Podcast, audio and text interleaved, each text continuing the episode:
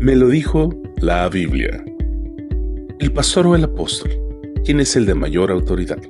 La respuesta nos la da Jesucristo.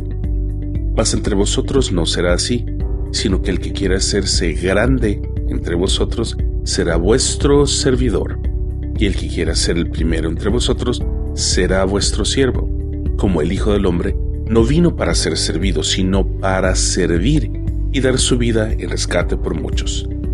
La nueva generación de pastores ya no quiere servir a nadie. En la actualidad, todos quieren mega iglesias y vestirse con los mejores trajes y corbatas. Pero debemos saber que Dios no nos ha llamado a vivir una vida de superestrellas ni a autodenominarnos apóstoles.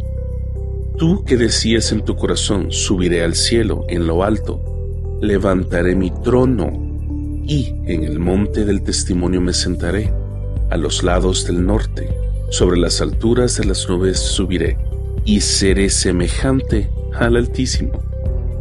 Como el Hijo del Hombre no vino para ser servido, sino para servir y dar su vida en rescate por muchos. Jesús dio su vida por nosotros. La vida ministerial no es para todos. La vida en el ministerio no es una carrera, ni la iglesia es un negocio que se le puede heredar a los hijos tampoco. Entre más rápido aprendamos que Dios nos llamó a servir a otros, más rápido Dios mismo nos comenzará a utilizar para su gloria. No lo digo yo, me lo dijo la Biblia.